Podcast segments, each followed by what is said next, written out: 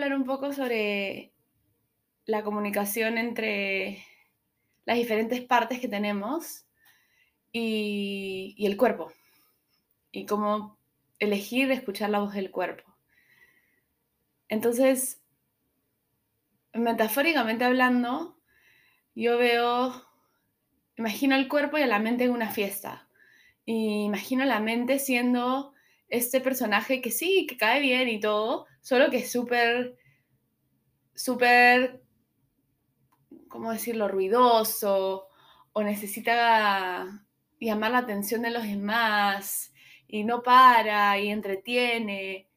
Y, es un invitado querido y todo, y, y, y, nunca va a faltar en la lista de invitados, solo que no da oportunidad a que otras voces interesantes de escuchar se escuchen mi voz favorita, de lejos, es la voz del cuerpo. La encuentro como la voz más objetiva con respecto a lo que cada uno puede realmente necesitar en el nivel más básico y simple. Maneras de que la voz del cuerpo se manifiesta, la sed, el hambre, cómo saber o cuándo, cuándo realmente, eh, saber cuándo parar, eh, cuándo irte a dormir, cuándo fue suficiente y hace falta un momento de descanso, cuándo necesitas silencio, cuándo necesitas actividad, movimiento. Y no por el lado de estímulos mentales, no por el lado de que hay un aburrimiento o hay una ansiedad, es porque el cuerpo para mí es la capa más sencilla de, de uno. Y considero que deberíamos encontrar una manera o, un objetivo que tengo y que intento recordar con toda la, máxima frecuencia posible, es cómo hago para poder escuchar al cuerpo más seguido. Entonces, prácticas, prácticas que a mí me pueden estar sirviendo, escribir, escribir en las mañanas cosas, eh, digamos que yo puedo tomar más por, por sentadas, como por ejemplo el, poder respirar. Cada inhalación y cada exhalación es un mini milagro que lo doy por hecho. El hecho de poder digerir comida, de poder elegir qué comer, esperando que el cuerpo sea el que más o menos manda la pauta ahí, y ahí poder digerirlo. Y lo que nos sirve en las partes, digamos, eh, los residuos después de la digestión, poder sacarlo de mi cuerpo. Eso también es otro pequeño milagro. Y todas esas cosas yo a veces las tomo por sentadas. Poder caminar, poder querer moverme, sentir que quiero moverme y que mis piernas puedan reaccionar. Eso es un milagro también. Entonces, eh, algo que he empezado a hacer hace no mucho es también hablarle a mi cuerpo, agradecerle directamente a cada parte, ¿no? A mis dedos, les agradezco un montón por poder tener la posibilidad de escribir. A mí me gusta mucho escribir. No tengo muy claro de dónde parte ese amor, si parte del alma, si parte de la mente o de todos lados. Sin mis dedos, ese, ese amor se quedaría ahí. Tal vez se convertiría en una frustración entonces doy gracias a mis dedos por poder tener esa movilidad, recordar esa habilidad que me enseñaron en el colegio y usarla. Entonces creo que es importante preguntarse qué hace uno para conectar con su cuerpo. Es agradecido con su cuerpo, reconoce la diferencia entre las órdenes que vienen de, una mente aburrida, una mente ansiosa y un cuerpo que simplemente quiere que lo atiendan, quiere que lo saquen a pasear, quieren que le den alimentos sanos, elegidos por él o por ella. Em, eso. Entonces, tal vez podamos empezar a ver nuestro cuerpo como algo, algo, digamos, anexo a nosotros, pero como su propia entidad a la vez. Y propongo este, esta manera de verlo porque imagínate cómo atenderías tú a un niño, a, no sé, a tu hijo, a tu hermano, tu hermano menor, un sobrino, ¿qué elegirías darle de comer a ese niño o esa niña? O llevemos el ejemplo de repente algo más cercano, una mascota, un perro. ¿Privarías a tu mascota de, salir a caminar aunque sea una vez al día? No. ¿Le harías a tu mascota así lo que sea, lo que encontraste en la refri, y cualquier cosa, ya come rápido, empújatelo, ¿no? Probablemente no.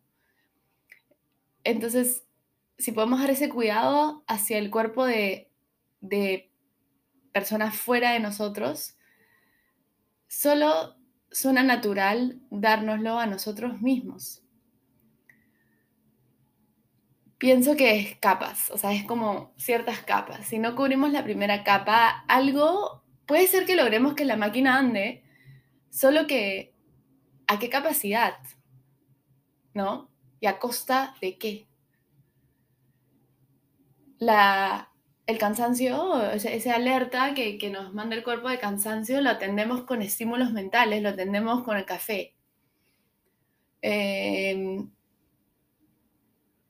Em, de repente un cuerpo que está, eh, que necesita, no sé, un, descanso más personal, estar en, momentos de silencio, en momentos de reposo, de nada. Eh, tal vez a veces lo callamos con alcohol. O un cuerpo que se siente hasta hay niveles que yo he identificado que son esa sensación cuando llegan a un lugar y dicen, mm, no, no debería estar aquí. Ese es tu cuerpo también, es como una sensación que sale del estómago y te dice, sí, vamos, camina adelante, o oye, ¿sabes qué? Mejor retírate a veces esa sensación la callamos con, otras cosas, con otros estímulos. Eh, entonces, nada, digamos, esto es una invitación para empezar a escuchar esas señales del cuerpo. Y es lo caso porque una vez que tú vas a empezar a conectar con esa voz, vas a darte cuenta de todas las cositas que te estuvo diciendo, pero en un tono tan tímido y tan humilde que es imposible que escuches con una voz mental tan, tan elevada, tan fuerte, tan, tan ocupada. Entonces, ¿por qué no? ¿Por qué no empezar unas prácticas de, silencio? Empieza a agradecerte, conecta con una parte de tu cuerpo que sientas, te sientas más identificado, piernas, tus brazos, tu cuello, tu espalda. Y empecemos a construir esta relación de escucha y de amor.